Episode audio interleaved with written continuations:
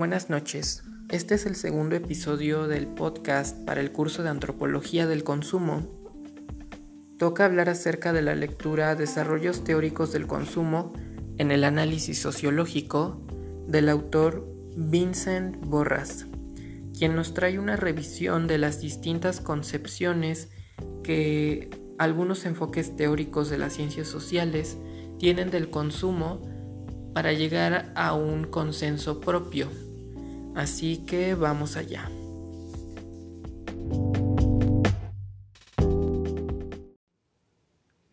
La primera teoría que vamos a ver es la teoría economicista. Esta ve al consumo como algo que está simplemente supeditado a la producción, ya que se crea una mercancía y con ella se crea una necesidad. El consumidor está separado de su contexto, se le ve como un sujeto favorecido por las leyes naturales del mercado que se autorregulan, ya que una economía en crecimiento se presume como la solución a todas las desigualdades y los conflictos sociales. El consumo está en función del sistema de precios, de oferta y demanda. El consumidor consume acorde a su renta y por lo tanto establece preferencias basándose en los precios. Se parte de que la necesidad no es más que lo que alguien designe como tal, y por lo tanto éstas son ilimitadas. Así, los sujetos con las rentas más altas son los que consumen el mayor número de productos. Eh, posteriormente se integraron otras fuerzas que están más relacionadas con la psicología, además de las fuerzas del mercado como son los ingresos, los precios y los saberes. Eh, por ejemplo, Dosenberry eh, menciona que el consumo tiene una función de posición social de acuerdo con la distribución de la riqueza, pero que se mantiene la idea de que para que la economía crezca se debe seguir aspirando a metas más altas de consumo. El problema con esta teoría es que ignora los valores sociales que se le atribuyen a los productos, que hay que reconocer que las decisiones de los individuos no son 100% autónomas, que hace ver a los deseos como algo natural e inevitable, ignorando que están socialmente determinados, además de que no se puede abogar por una producción que crea necesidades.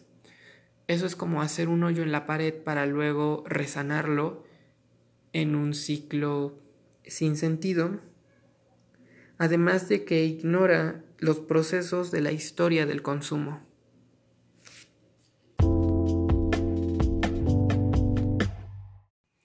La siguiente teoría que hay que revisar es el llamado enfoque estructural. Aquí el consumo se entiende como un medio para la alienación, la integración y sobre todo para la dominación simbólica de las masas. El concepto de necesidad queda roto y pasamos a una lógica de signos y de, diferenciación. El consumo queda como una práctica de deseo que no toma en cuenta el valor de uso, y la publicidad es el factor que suma valor simbólico que termina sobrepasando al valor de la utilidad del producto. Consumir significa intercambiar significados sociales y culturales. Prescindimos de ciertas mercancías y adquirimos otras dependiendo del mensaje que queramos dar. Mm, este consumo necesita justificarse en la diferenciación para cobrar sentido, en la lógica de comunicación de estatus, un código de interpretación de jerarquización a partir del cual el valor del signo pasa a tener un lugar hegemónico. A lo largo de toda la historia, los bienes han sido signos culturales, son la parte más visible de la cultura humana. En esta etapa, las marcas de un producto no solo marcan al producto, sino a quienes integran su grupo de consumidores, por lo tanto se compran signos de identidad, signos que van acordes al personaje que queremos ser, a los valores y la posición social que queremos aparentar. Le decimos al otro quiénes somos y quiénes queremos ser a partir de aquello que compramos. eh, citando textualmente, los individuos valoran su bienestar material ya no en términos de la cantidad absoluta de bienes que tienen, sino en relación a los bienes que deberían poseer. El problema con este enfoque es que, como lo llama el autor, es pansemiológico, y es que se carga bastante al significado que se le atribuyen a los productos e ignorando completamente las necesidades reales que satisfacen. Aquí todo lo social se interpreta como algo semiótico y realmente no hay un código claro de comunicación en aquello que se consume. Por lo tanto, este enfoque sirve parcialmente, pero no es absoluto.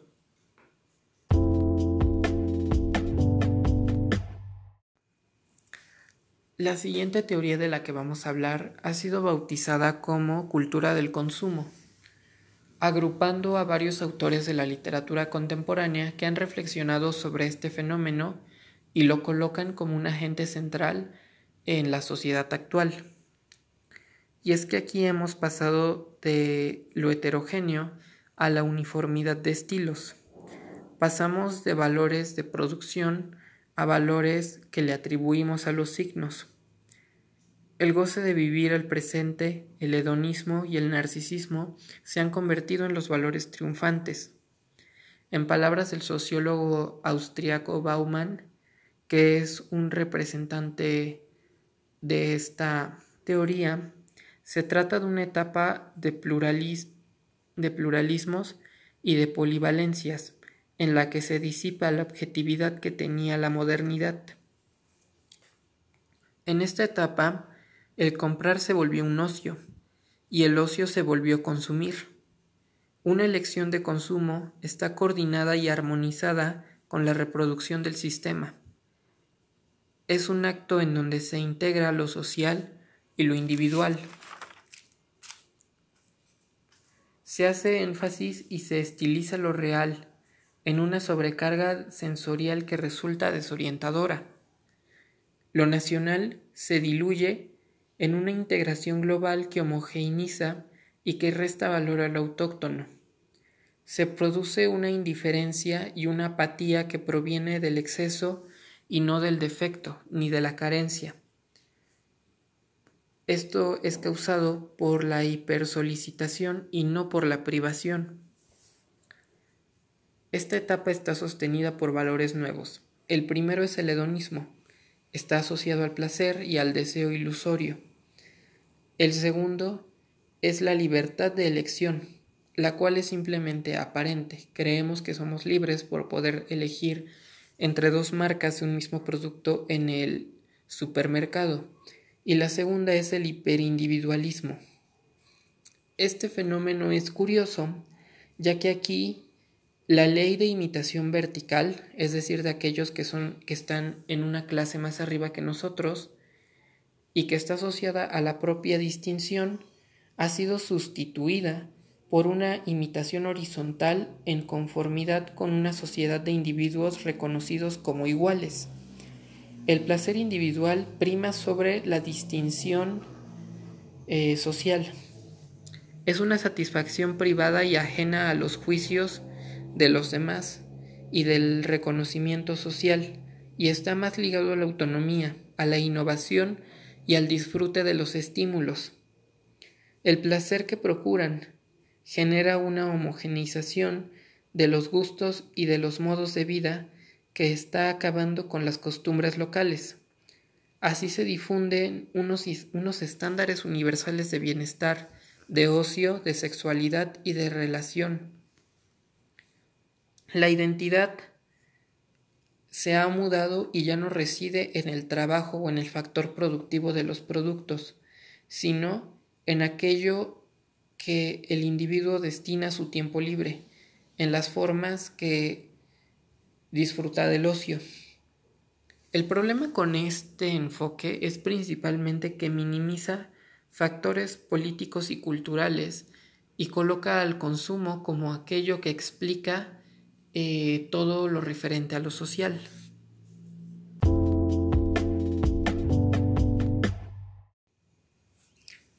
Cerrando el capítulo 1 de esta lectura de Borras, el autor nos habla de la teoría de producción y consumo. Esta fue formulada por el mismo autor tratando de integrar los elementos de las teorías anteriores y de compensar sus defectos. Y es que aquí se toman en cuenta los dos factores, los factores relativos a la producción y relativos a lo simbólico. Y es que las necesidades existen, tienen un contenido objetivo y se manifiestan tanto en los procesos de producción como de consumo. Y los ingresos se vinculan al consumo.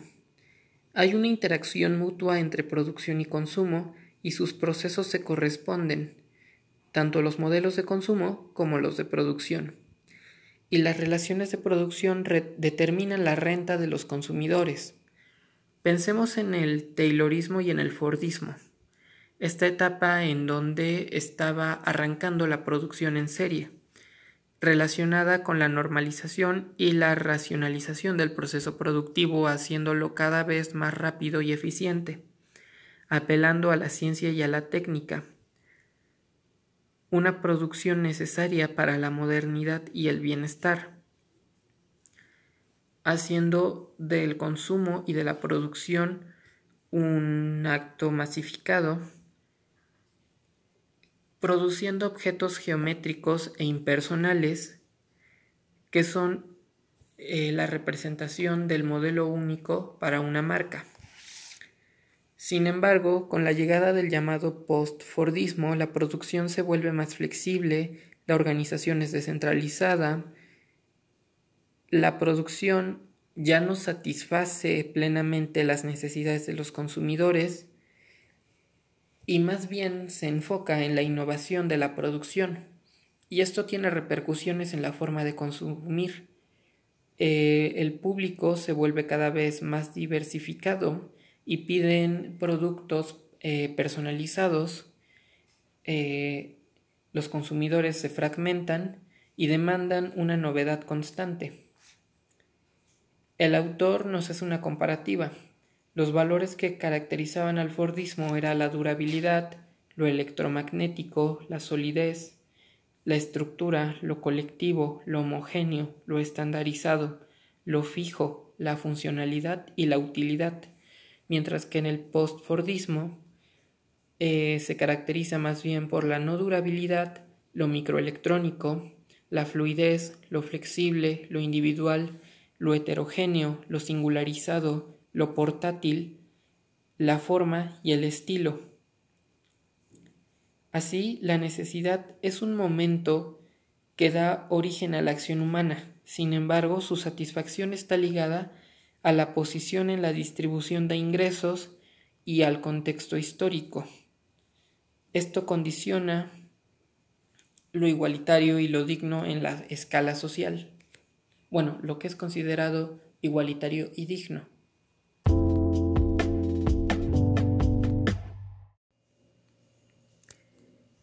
Esto último da pie a que abramos el capítulo 2 de esta lectura hablando de las clases sociales y de la relación que hay entre esta categoría eh, propia de la sociología con el consumo. Aquí este fenómeno se convierte en una función de la posición del sujeto en la distribución de la riqueza de la sociedad. La identidad de las personas tiende cada vez más a expresarse y manifestarse por medio del consumo, en lugar de la producción. Las clases se fragmentan al interior, pero aún mantienen una identificación general que permite que los individuos tengan eh, un lugar en donde sentirse, por así decirlo, incluidos. Sin embargo, a pesar de haber dicho lo anterior, la división de clases sigue siendo una categoría teórica que explica más que el consumo en sí mismo. Y es que la categoría de clases sociales ha sido usado eh, regularmente como una forma de referirse a grupos con diferentes niveles de ventajas y desventajas materiales y simbólicas como consecuencia de su diferente participación y acceso a la propiedad, la producción y el mercado. y esto repercute directamente en los hábitos de consumo. Aquí surge un fenómeno eh, denominado emulación, que surge de la comparación valorativa que empuja a las personas a superar a aquellas personas con las cuales tienden a compartir costumbres dentro de una misma clasificación, es decir, dentro de una misma clase social. El proceso de emulación pecunaria también fue abordado por Bourdieu, quien propuso el concepto de hábitos de clase como una separación de clase basada en sus hábitos eh, generales de consumo, es decir, esos hábitos que comparten todos los miembros de una clase, más el gusto. El concepto de gusto tiene que ver justamente con la distinción individual entre lo que se hace por seguir eh, los hábitos determinados de una clase y compensarlos con aquellas decisiones que vienen de la identidad individual.